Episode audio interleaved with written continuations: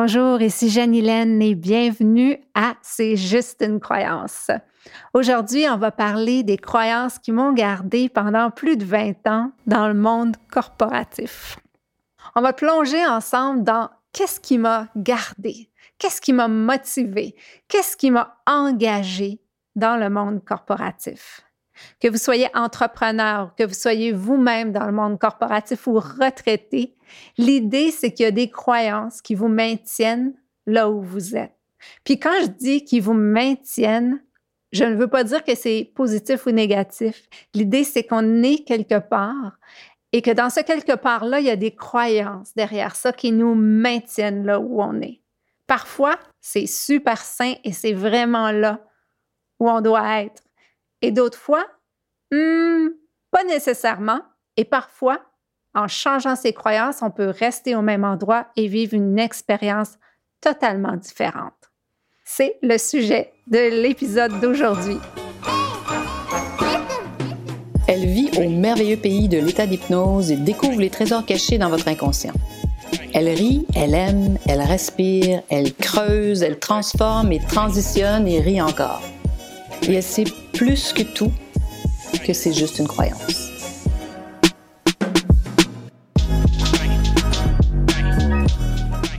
On commence notre carrière et puis euh, on sort de l'école et on commence à, s'accrocher à, à, des choses, à des croyances, où il y a des croyances qui nous amènent là où on est. Mais on n'en est pas toujours conscient. Évidemment, on est attiré par tous les avantages, par ce qu'on va faire, avec qui on, va travailler, l'entreprise avec qui on va travailler, le secteur. Des fois, ça fait des années qu'on étudie dans quelque chose, qu'on met beaucoup d'efforts et on veut finalement pouvoir exprimer son talent, ses connaissances. Inconsciemment, on s'en rend pas compte, mais il y a plein d'éléments, plein de croyances qui nous amènent à ce choix-là et qui nous maintiennent dans ces choix-là. Quand je fais de la transition de carrière, une des choses qui apparaît très clairement rapidement, pour plusieurs personnes, en fait, c'est pas nécessairement toujours leur environnement qui sont l'enjeu ou le problème, comme on dit.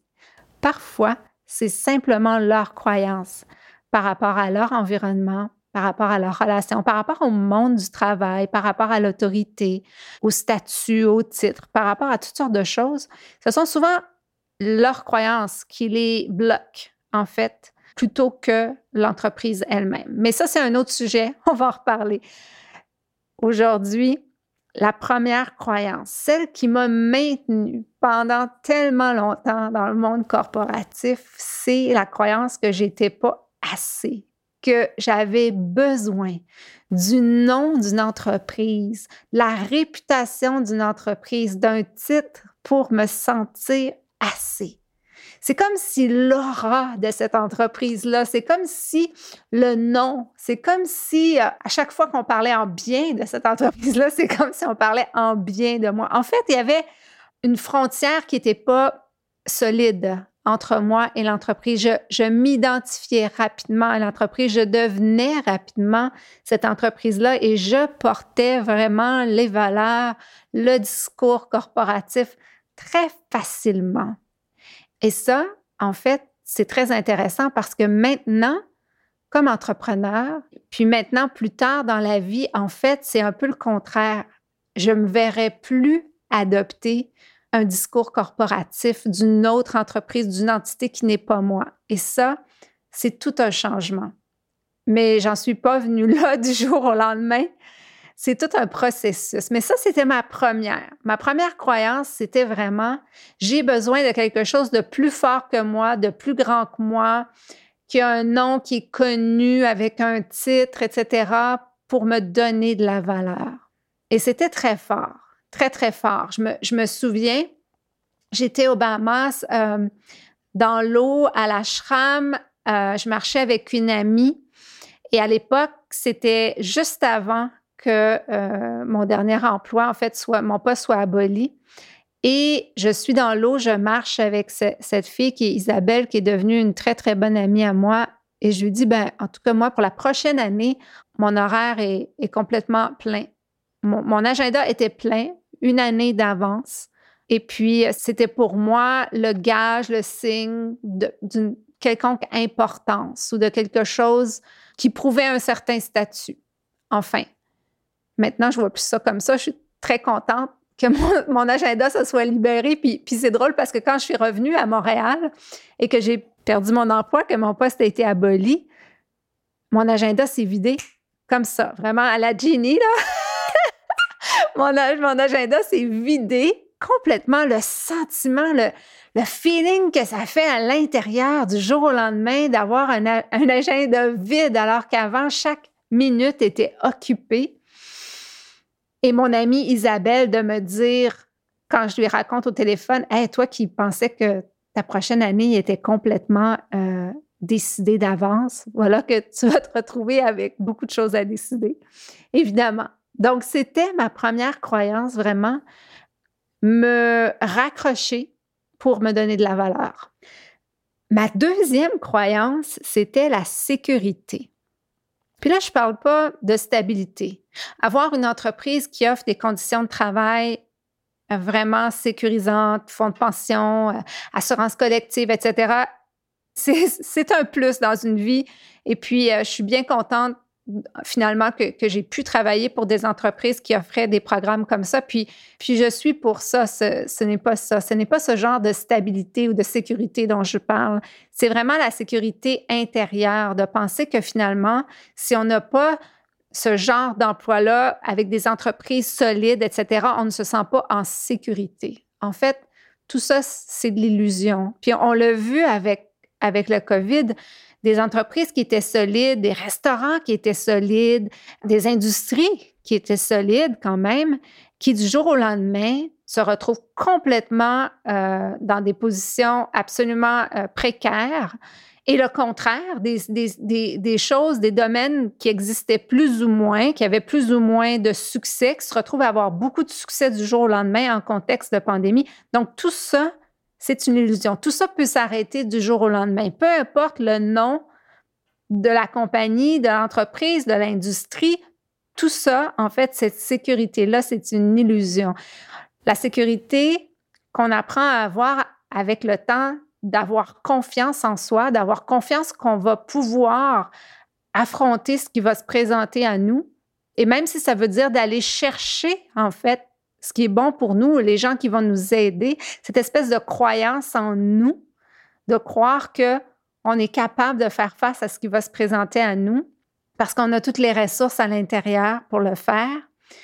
Ça, ben en fait, c'est une grande sécurité. Quand on a cette sécurité intérieure, on peut faire des meilleurs choix ou en tout cas des choix plus alignés, des choix alignés sur une essence profonde, sur quelque chose qu'on veut faire vraiment profondément et non pas simplement pour ce que ça nous apporte à l'extérieur. En fait, c'est un peu la même idée quand on est avec un conjoint qu'on va chercher pour combler des lacunes intérieures.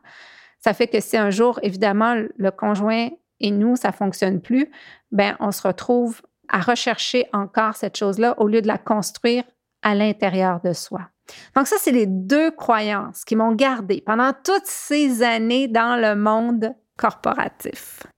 Et vous, quand vous y pensez, quelles sont les, les, les croyances, ce qui vous maintient là où vous êtes présentement?